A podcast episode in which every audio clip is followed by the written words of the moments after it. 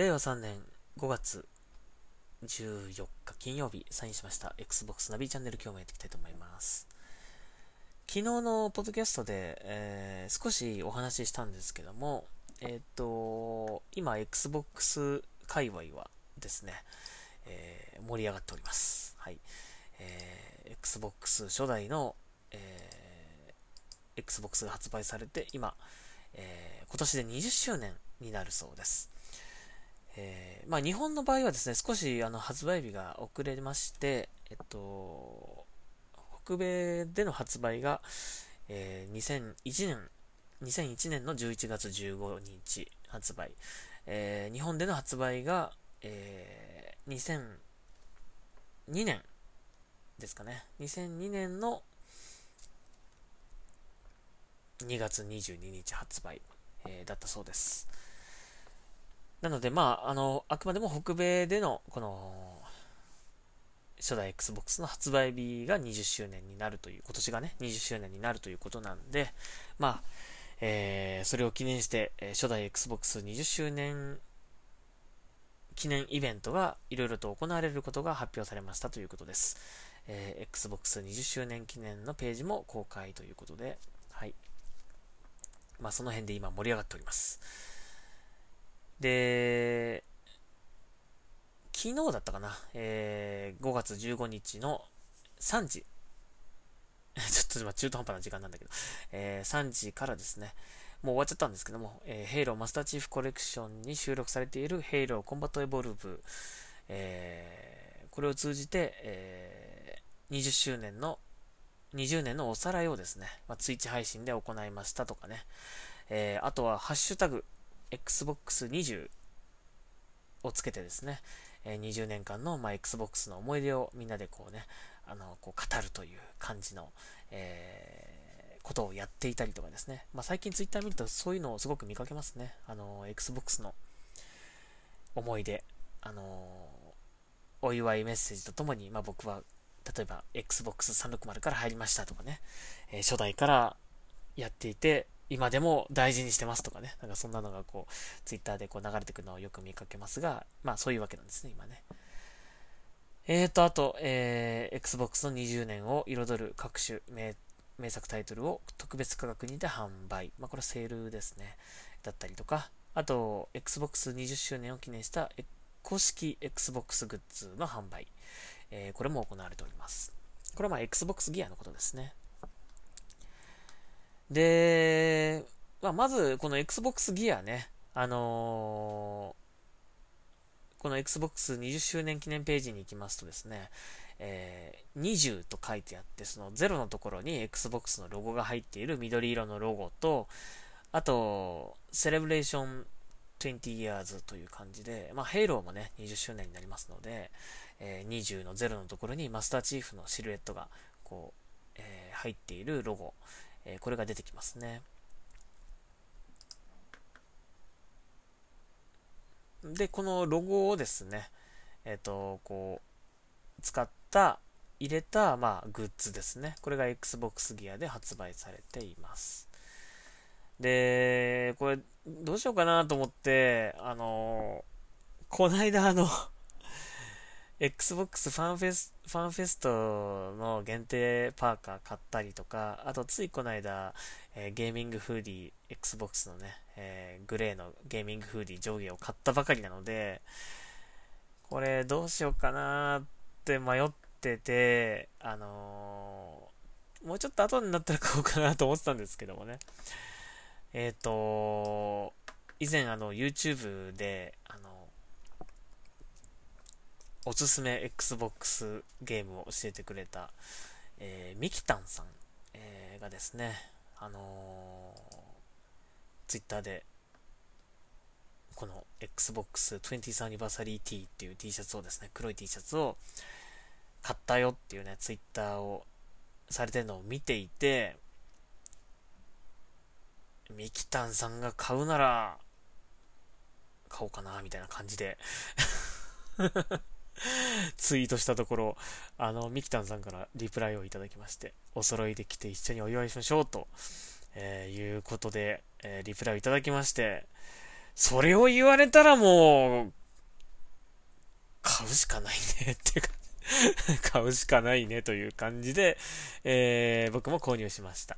えー、同じ黒いね、えー、T シャツですね。えー、Xbox 20th Anniversary T、えー、黒い T シャツを買いました。それと合わせて、えーと、まあ、いろいろと T シャツだけでなく、え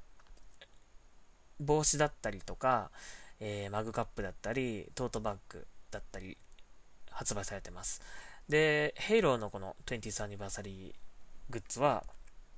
えー、T シャツとタンブラーとマグカップと、これクッションカバーだと思うんですけどね。クッションカバー。えー、これが発売されてます。で、この T シャツと僕はこのマグカップですね。これ買いました。で、このマグカップはですね、えー、このパーソナライズドマグって書いてあるんで、えっ、ー、と、名前を入れることができます。文字を入れることができます。えー、まあ、大体の人がおそらく自分のゲーマータグとかを入れたりする、まあ、このね、商品ページ行くとこのゲーマータグって後ろに書いてあるから、まあ、これに合わせて、まあ、自分のゲーマータグを入れたりする人が多いと思うんだけど、まあ、ゲーマータグに限らず、なんかメッセージ、まあ、短いメッセージぐらいだったら入れられるんじゃないかなと思うので、えー、世界に一つだけの、この、Xbox 20th Anniversary パーソえー、ゲットしてみてはどうでしょうか。これも結構買った、買ったという方見かけましたね、ちらほらとね。僕もこれ一緒に買いました。で、ゲーマータグをね、僕は入れましたけどもね、あの、メッセージを入れたりするのもいいかもしれませんね。あの、Xbox 大好きとかね、あのー、なんかこう、なんですかね、えメッセージとかね、なんかこう入れるのいいんじゃないでしょうかね。そメッセージ入れて人にあげたりとかするのもいいんじゃないでしょうかね。はい。えー、そんなわけで、えー、ぜひ Xbox ギアショップ、えー、覗いてみてください。えー、このね、ヘイローのね、20th アニバーサリー T シャツはね、かなり人気なようで、す、えー、で、に S 以外のサイズが売り切れております はい。なので、ちょっとお早めにって感じですかね。まあでももしかしたらこれ再販あるかもしれないけども、うん。まあなるべくお急ぎくださいって感じですかね。やっぱ記念ですからね。えー、ちょっと買おうかなと思う方も結構多いんじゃないでしょうか。えー、20th Anniversary T シャツの方は、えー、3XL のみ売り切れ。やっぱ海外の方はね、体が大きいからね。えー、3XL のみ売り切れ。あとの S サイズから 2XL まではまだありますという感じですね。僕は M サイズ買いました。はい。えー、なので、ぜひ、チェックしてみてください。えー、皆さんでお揃いの T シャツを着てですね、一緒に盛り上がりましょう。はい。ということですね。まあ、そういうこともありましてですね、えー、ちょっと今日はポッドキャスト長くなるかもしれませんが、まあ、Xbox の思い出みたいなものの話をしようかなと思っております。うん。あの、通常だと15分ぐらいでいつもポッドキャスト終わるんですが、今日はちょっとな、かなりはしょったとしても、30分ぐらいいっちゃうかもしれませんので、まあ、あの、時間ある時に聞いていただければと、なんか、あの、思います。はい。一気に全部聞かなくてもいいですからね。はい。えー、まあ、Xbox ね。あのー、最初、Xbox との出会いなんですけど、僕はですね、Xbox 360から、あのー、ゲーム機を買ったのはそれが最初でした。なので、初代 Xbox のことはですね、ほとんど知らないと言っても、えー、いいと思います。うん、で、その中でも、印象に残っていることっていうのは2つあって、まあ、まずは、当時ね、あのー、ちょっと丸の内の方で、あのー、出向で仕事をしていたんですね。だからその辺に行く行くことが多くて、で、丸ビルの1階だったかな、えー、Xbox のね、カフェが限定でオープンしていて、その中にこうゲーム機が置いてあって、あの、こう皆さんクッションに座って、あ、クッションじゃねえ、ソファーに座って、こう大きい画面でこうゲームをしているっていうね、えー、そういう光景が、まあ、お店の窓の外からこう、中が見えるという感じだったんですが、えー、そういう感じでしたね。で、なんかこう、黒い、こう、宇宙、宇宙服のような感じの、ピタッとしたこう、テカッ、テカッとしたこう、ピタッとしたこう、ね、なんて言うんですか？こう、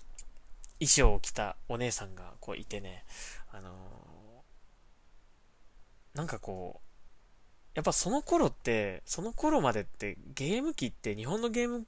機でしか遊んだことなかったし、まあどっちかっていうとゲーム機って、やっぱおもちゃっていう感覚だったんですね。なんか僕、僕自身もそうだったと思う。うん。やっぱなんかおもちゃっての中にあるもの、一つのものっていう感じ？おもちゃっていうもカテゴリーがあって、その中にゲームがあるみたいな、ゲーム機があるっていう。なんかそういう感じだったので、あのー、なんかその光景を見たときに、なんかすごく大人っぽい感じがしたんですよね。うん。まあなんか、独特な空気感というかね、ありました。まあその、お店の雰囲気もあったかもしれないんだけども、なんかこう、みんなでおもちゃを遊んでいるっていう感じではなかったんですよ。外から見ていて。それがなんかこう、すごく驚いたという感じですかね。うん、で、それがすごく強烈に印象に残ってるっていうのが一つと、あと、まあ、Xbox 結局買わなかったんだけども、友達が Xbox を持っていて、1週間だけ借りたんですよ。うん、貸してくれるって言ったんで借りたんですね。で、その時にヘイローと、あともう一本なんか、ちょっともう一タイトルでなんかあったと思うんですけど、ちょっと忘れちゃったんですが、まあ、ヘイローがあったので、それでやったんですよね。遊んだんですよ。で、そのヘイロー、遊んだヘイローがおそらく初めての FPS だったと思うんですね。うん、だからすごく、酔った。酔いました。もう一スト、一ステージクリアするたびに気持ち悪くなっちゃって、まあ、3D 酔いですね、いわゆるね。で、少し休んで、で、また再開するという感じを繰り返して、なんとか返却期限までにですね、えー、クリアまで行けたんですよね。まあ、それが、まあ、つまらなかったらね、もう、なんか気持ち悪い、気持ち悪いからもういいやって感じで、あの、やらなかったと思うんですけど、いや、気持ち悪いけど、早くやりたいっていうか、続きやりたいっていう感じ。だから面白かったんだと思うんですよ、すごくね。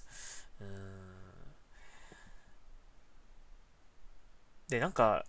やっぱり今までの日本のゲー、遊んできた日本のゲームとは全然違うっていう感じがすごくしたんですね。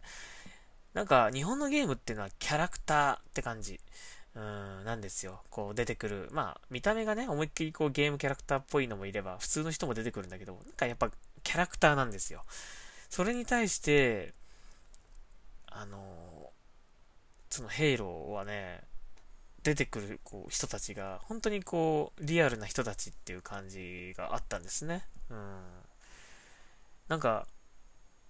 まあ、こう、こんなこと言ったらあれだけど、あんまかっこよくないし、みたいな その出てくる。まあ、マスターチーフはね、ああいうこう、かっこいいスーツ着てるからあれだけど、その周りにいる兵士とか、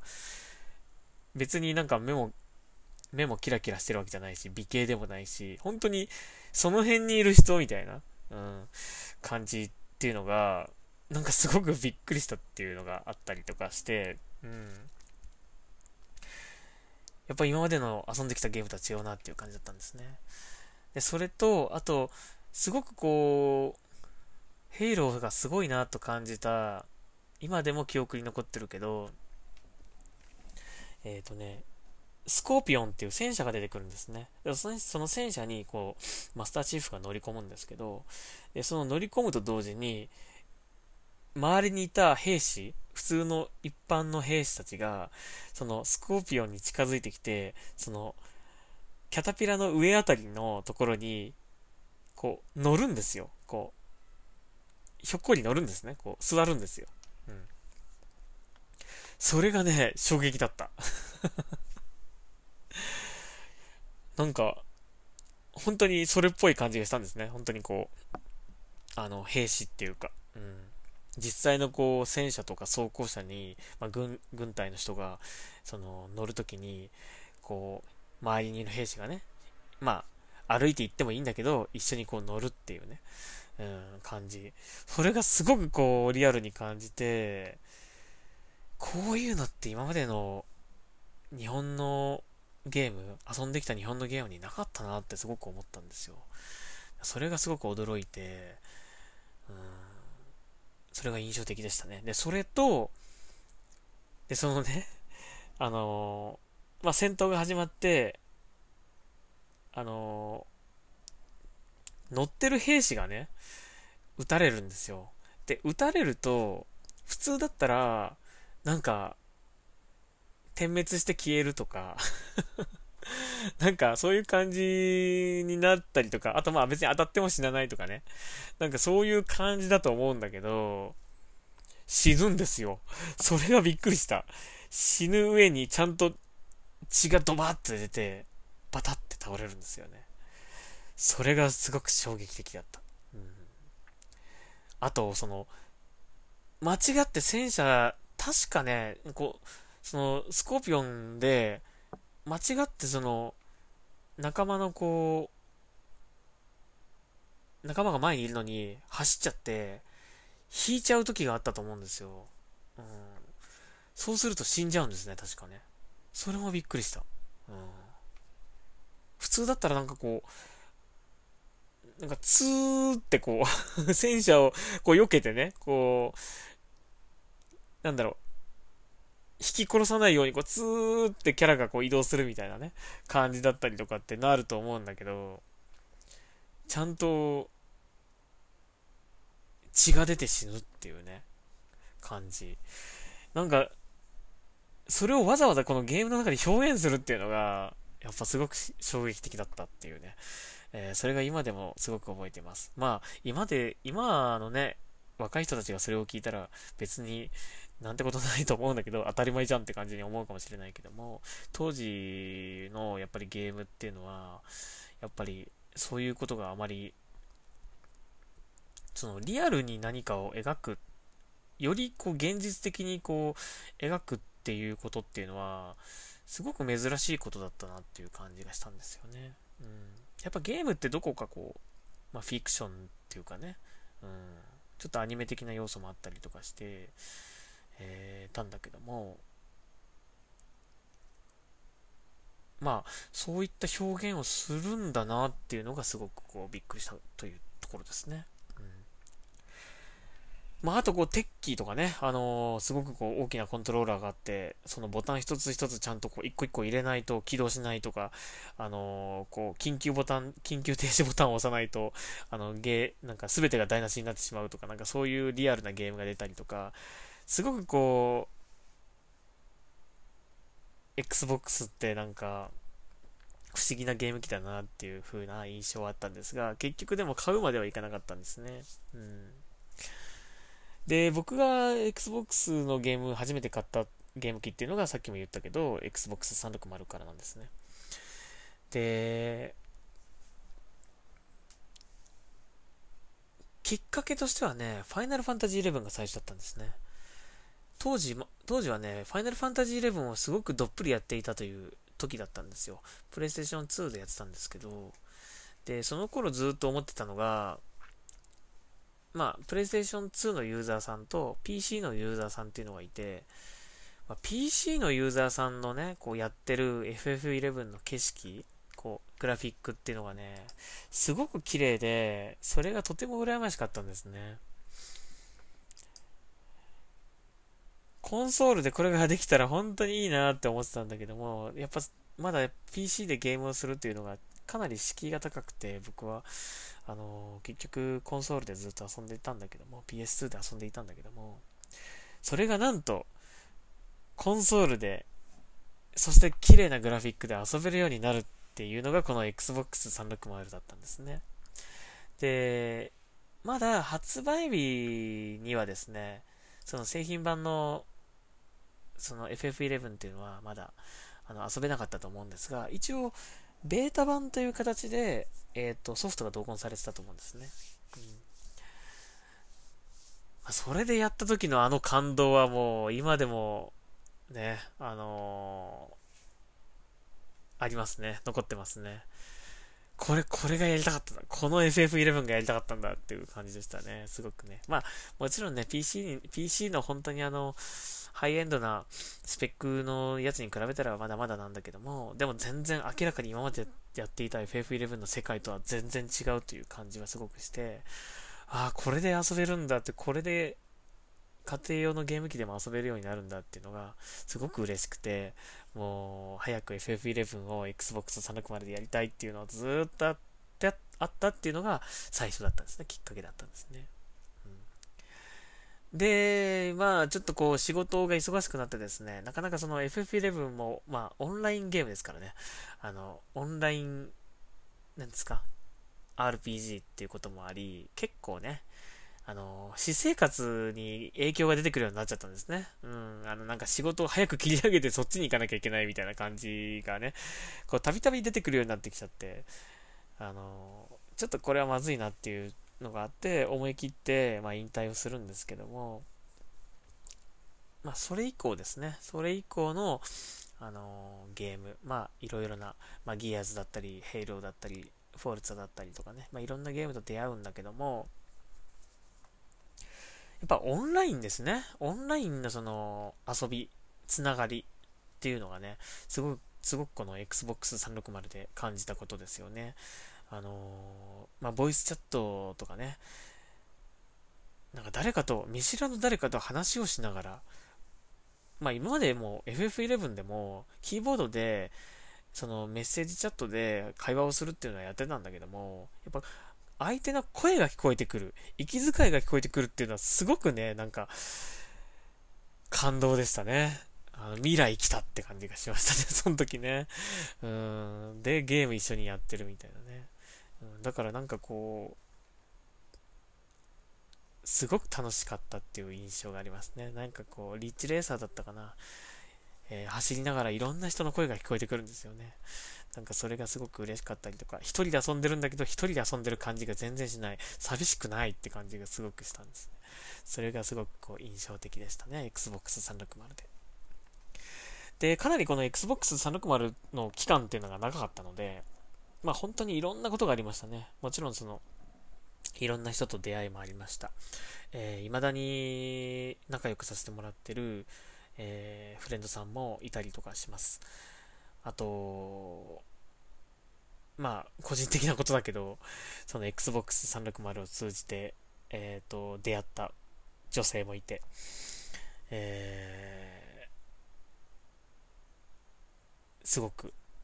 あの、大事にしてた 僕的には大事にしてたつもりだったんだけども、まあ、結局、あの、別れちゃいましたけどね。あのもしかしたらこの人とこれから生涯ずっとする、ずっと一緒になるかもしれないと思ったぐらいな人だったので、あの、まあちょっと、今、今でもちょっと、うーん、その頃のことを思い出すと、なんか、ちょっとね、なんか寂しく思いますけども。ただまあ、えー、そんなこともあったりということで、いろいろな本当にあの、楽しい思いをさせてもらったっていうのがこの Xbox 360。まあ、今でも Xbox、Xbox と言ってるのが、まあ、すべてここにここが原点と言ってもいいですね。僕にとっては Xbox 360が原点でした。はい。まあ、その、本当に楽しかったっていう感じの Xbox 360時代と真逆でですね、えー、Xbox One の時代が来るんですけども、これは本当ね、まあ、今だから言うけど、正直本当に辛かった。うん、辛かったです。あのやっぱりですね、まあ発売、日本での発売の出遅れだったりとかですね、えそれに伴いの、まあユーザー離れですね。他のハードの方に行ってしまった人も多かったです。まあ、その頃、Xbox 360の頃は Xbox 最高なんて言ってた、えー 人がですね、どんどんプレイステーションの方に行ってしまうみたいなね。本当にこう、ため息が続くえー、辛い時期でした。Xbox One、正直ね。うん、でもなんとか、あのー、Xbox、まあ、そうは言っても Xbox One にも楽しい部分だったりとか面白い部分っていうのはあったので、あの、そういうところをね、しっかりとこう、えー、アピールしていって、まあ、その僕だけじゃなく、そのコアなユーザーさんもね、一緒になってこう、なんとか日本でも盛り上がってほしいということで、いろいろとこう、面白いものは面白いということで、えー、Twitter 上で拡散したりとかですね、まあいろんなことやってましたが、だんだんこうね、お店から商品が消えていき、日本での発売日がな、日本でのゲームの発売がなくなっていき、えー、なんかイベントとかもですね、もう東京ゲームショウ毎年のように出展してたんですが、それもなくなっていき、えー、単独イベントすらもうやらなくなってしまった。日本の Xbox はどうなってしまうんだろうっていう感じで、本当にあの、ギリギリのところを踏ん張っていたという、えー、今だから言いますけど、本当に辛かったですね。本当に辛かった。辛かったけども。まあでもですね、えー、フィル・スペンサーさんがね、トップになってからですね、まあ Xbox One S、Xbox One X が発売した頃にはですね、少しずつですが、変わってきて、まあ、デジタル版のみの販売でではあるんですけああるんですけども、日本でのちゃんと、えー、ゲームの販売っていうのもされるようになってきて、えー、まあ、Xbox One X の時代はですね、まあ、コンソールでは最強というね、感じで、あのー、他のハード、そして今までの Xbox One 含め、もう 4K とか。いうね、感じのね、えー、美しい映像でゲームが体験できるっていう、やっぱこれは、嬉しかったですね、なんかね、こう、まあその頃まだまだね、あのー、ギリギリのところでいたとは思うんですけども、やっぱり、えー、4K でゲームができるっていうところで、Xbox に帰ってきた人たちも結構多かったと思うので、まあ本当にそれがなかったら それのね、発売、まあそれ今でも思うけど、やっぱあれが、Xbox One X がですね、世界と同時に日本でも発売されたこと、まあ、もちろん台数は少なかったかもしれないけども、発売されたことは本当に今でもね、あのー、良かったなと思うし、これなかったら、どうだっただろうって今でも思いますね。うん。まあそこから少しずつ変わってきたという、えー、感じ。そして、えー、Xbox シリーズ X シリーズ S の発売、えー、今ですね、現代となります。えー、まあまだ発売して半年ぐらいしか経ってないので、それにまだお店でもね、あのまだ行けば売ってるという状況ではないので、なかなか入手しづらい状況は続いてます。えー、まあ都内の人たちとかだ都内とかね、まあ、都市部の人たちだったら、まあ、大きな家電量販店とかあると思うので、そういうところにたまに行ったら在庫がたまたま置いてあったなんてことはあると思うので、えー、そういう人は変えているかもしれませんが、やっぱり、えー、ちょっとね、都市か、都市から離れた人とかは、なかなかやっぱりそういうところがないので、ネット通販のみが、まあ本当にその、頼みの綱っていうところだと思うので、正直まだネット通販はそれほど、あのー、頻繁にまだ販売されているっていう感じではないですね。まあ、たまに本当にあったりする、Amazon にひょっこり出てきたりとかするんですけど、この間もビッグカメラ .com でしたっけ？なんか出てきたんですけど、まあ、即完売でしたね。まだこの状況が続いているので、まだまだこれからだとは思うんですが、いや、この盛り上がりがずっと、本当続いていってほしいなというふうに思います。まあ、何よりもその、マシンのね、性能だけでなく、サービスですよね。Xbox ゲームパスをはじめとするサービス。これがですね、やっぱりかなり、えー、Xbox を日本でも盛り上げてる要素の一つだと思うので、えー、これから来るであろう X クラウド含め、本当にこれからが楽しみな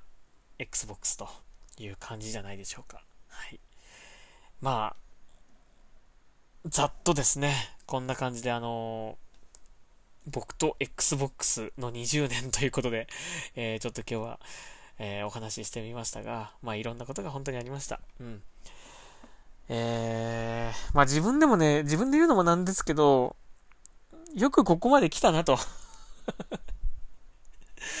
よくこう、Xbox のファンで居続けられたなと、正直思いますね。たびたび本当に、もうやめようかなと思うこともありました。正直ね、ありました。もうこれ無理かなとかね、あのー、まあゲームそのものをもう引退しようかなと思ったこともありましたし、えー、そんな風に思う辛いこともありましたが、まあ今こうして、えー、20年経って今でも Xbox 遊んでいると、えー、いうことはですね、うん。これはもう、死ぬまで Xbox ですね、多分ね。あの、僕が死ぬ時は多分、あの、Xbox を一緒に入れてくれたら嬉しいなというふうに思います。はい。それぐらいもう僕にとっては Xbox はもう、切っても切れないものになっていると思います。はい。えー、そういうわけで、まあ、ぜひあの皆さんもですね、えー、まあ、Xbox のユーザーになったばかりの人も、20年間ずっと Xbox と、えー、歩んできた人もですね、えー、Xbox について思い出だったり、これから楽しみなことだったりとかをいろいろ語ってみてはいかがでしょうか。えー、Twitter 上で、えー、ハッシュタグ Xbox20 とつけてですね、えー、ツイートすればですね、皆さんのいろいろな思い出話が、えー、見ることができるので、はい、僕もあの、結構チチェックしてます。はい、見てます。あ、そんな風に楽しんでた人もいるんだな、なんていう風に、あの、思いながら見てます。えー、ぜひ皆さんも、えー、そんな風に、まあ、なかなかコロナ禍でね、大々的なこう、オフラインイベントとかは難しいかもしれませんが、えー、この1年、えー Xbox 20th アニバーサリーをですね、一緒に楽しんでいきましょう。はい。えー、ということで、まあ、いつもよりちょっと長くなってしまいましたが、えー、今日はですね、Xbox と私ということで、えー、20周年を、えー、ざっと振り返りました。まあ、本当はもっといろいろな語り、語りたいこといっぱいあったんだけども、まあ、長くなっちゃうので、今日はこれぐらいにしておきました。はい。まあ、また何か、えー、きっかけがあったらですね、なんかそれについてもっと詳細にエピソードを語ってみたりとか、えー、してみたいなというふうに思います。まあ、おそらくね、また日本でのこう発売、発売日、えー、来年2022年の2月22日ぐらいにですね、また何かこう日本でも、えー、発売記念という形で何かやるんじゃないかなという感じもするので、もう一盛り上がりあるんじゃないかなと思うので、またその頃ね、まあ、Xbox はどうなってるかわかりませんけども、はい、また Xbox を語る時が来るかもしれませんので、えー、その時は皆さんで一緒に語り合いましょう。はい。というわけで、Xbox ナビチャンネル、今日はここまでにしたいと思います。えー、長くなってしまいましたが、最後まで聞いていただいてありがとうございました。それではサインアウトします。ありがとうございました。ナビでした。